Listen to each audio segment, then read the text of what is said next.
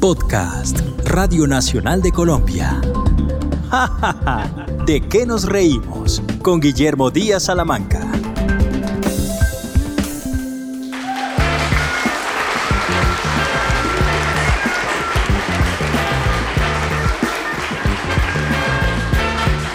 Bienvenidos a Ja Ja Ja. ¿De qué nos reímos? Un podcast de Radio Nacional de Colombia. Soy Guillermo Díaz Salamanca. En este nuevo episodio me acompañan desde el más allá el doctor Bernardo Hoyos y desde el más acá don Juan Gozaín y el mecánico.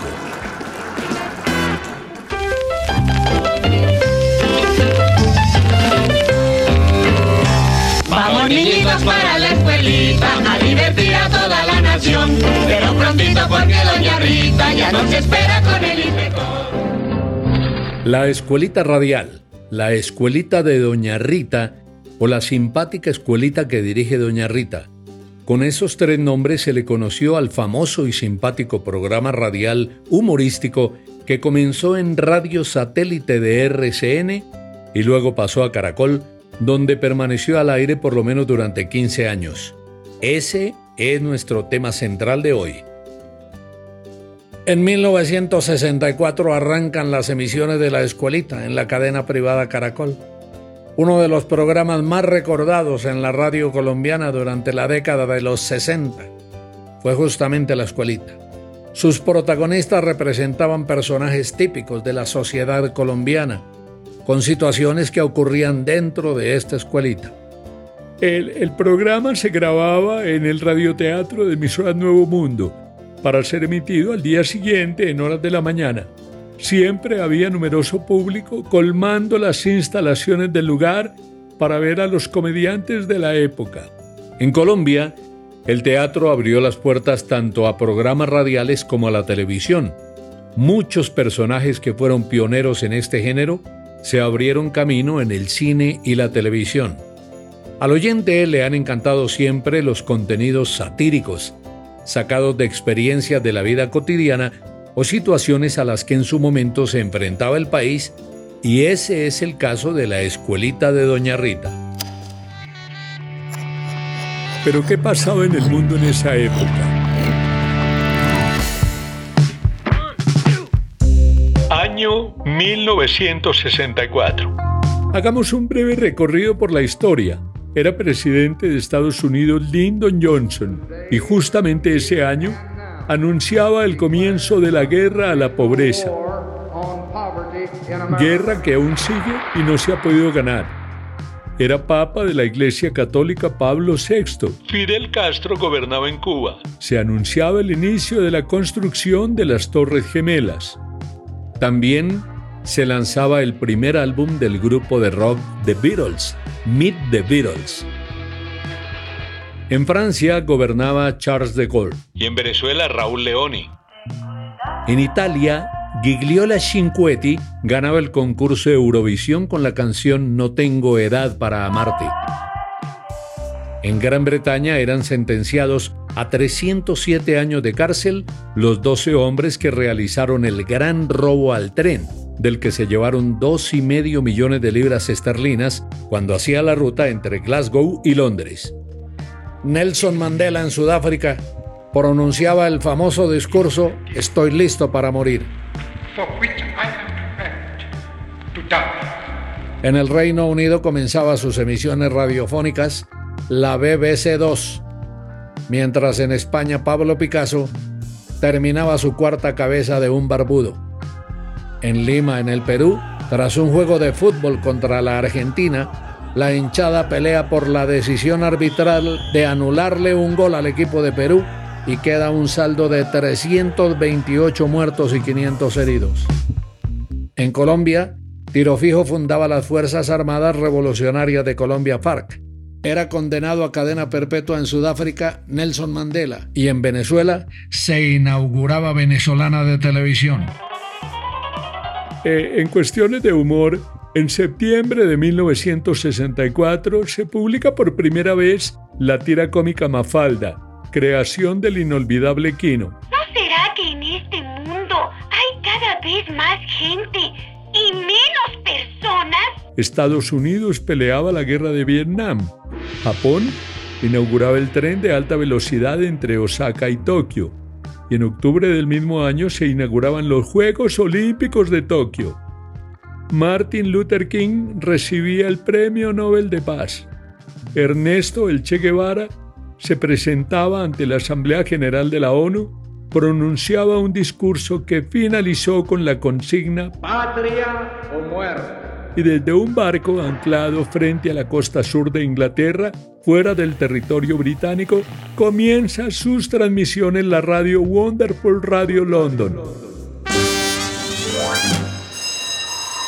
Óigame, todo esto ocurría en el mundo y en Colombia nos comenzábamos a reír de las ocurrencias de un simpático elenco que conformaba la escuelita de Doña Rita, en el que sobresalían Rodrigo Correa Palacio como el inspector. Como cuando nos bañábamos en la quebrada solitos sin tan siquiera un pañuelo individual que nacimos. Maruja Yepes como la profesora Rita, Efraín Jiménez que interpretaba al niño Aniceto Calvete, el de la bobada grande. Calvete, saque las manos del bolsillo. Ante el fallecimiento de Maruja Yepes, pasa por breve tiempo a interpretar a la profesora Rita la actriz María Eugenia Dávila.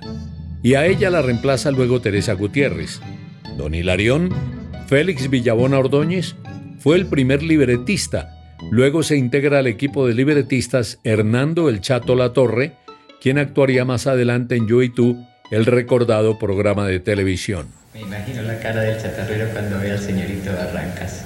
Merece sin duda alguna un apartado especial Teresa Gutiérrez, una mujer dotada con un talento excepcional, tanto por su maravillosa voz como por sus actuaciones en la pantalla chica y en la radio. La primorosa se dio cuenta de su plan y aprovechó la confusión que causó la llegada del capitán Olvido para cambiarle el vaso. Ella comenzó su carrera en emisora Nueva Granada, en una radionovela llamada Doctor X. Después, ya de 14 años, interpretaba personajes en radionovelas de Nueva Granada y de emisora Nuevo Mundo. Su carrera tanto en Colombia como en la Argentina fue brillante. Bueno, y ahora sí me disculpa, señorito Barrancas. Yo soy una mujer muy ocupada y tengo muchísimo que hacer.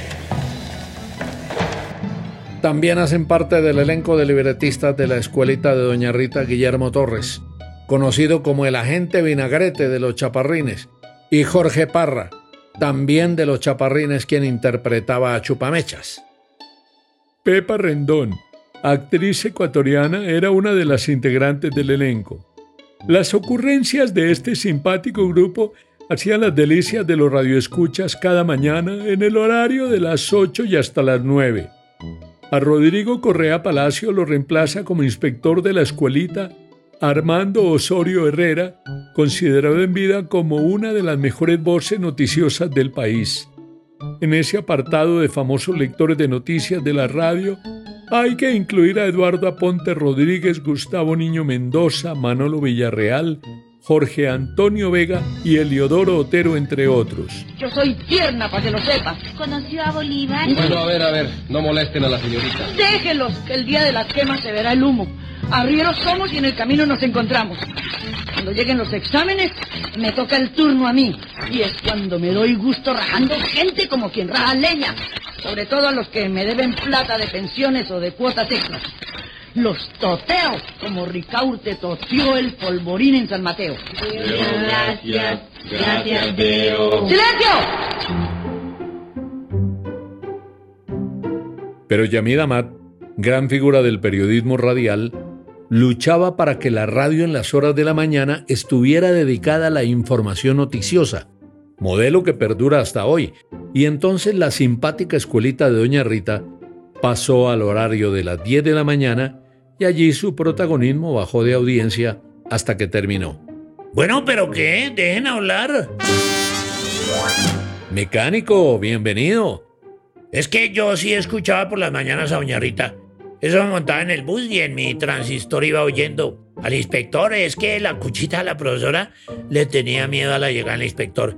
Solo los uniformes de los alumnos, las sentadas, las tareas, todo tenía que estar ordenado y el inspector era todo serio. Era más serio que un tramposo. Y esa profe asustada y esos chinos de la escuela no los controlaban a nadie. Se relajo que armaban y le mamaban gallo a todo el mundo. La mayoría de las veces no dejaban a la profesora Doña Rita dar la clase porque eso se ponía en el salón era de ruana. ¿Cómo será que hasta echaban vainas para que ayudaran a las escuelitas de los pueblos? ¿Para qué? Pero yo me gozaba la escuelita. Es más, a veces escapaba trabajo para irme al radioteatro, allá a las emisoras Nuevo Mundo en la 19 con octava, porque ahí grababan cuatro programas que eran la escuelita, los torimenses, los chaparrines y la hora feliz, que era de cantantes.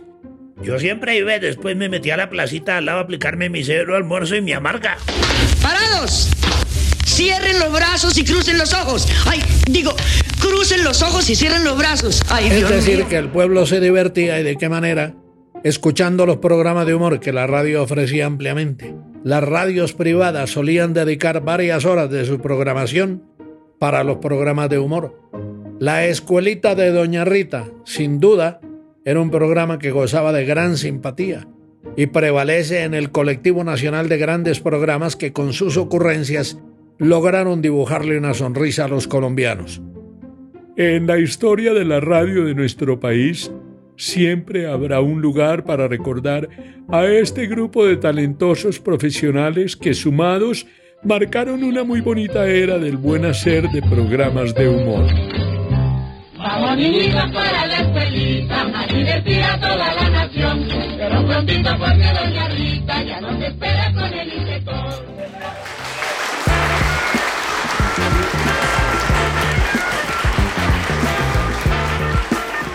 Gracias por escucharnos. Este ha sido un nuevo capítulo del podcast Ja Ja Ja. ¿De qué nos reímos? Hoy recordando a la simpática escuelita que dirige Doña Rita.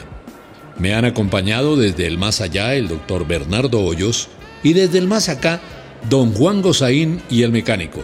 Soy Guillermo Díaz Salamanca y este es un podcast de la Radio Nacional de Colombia.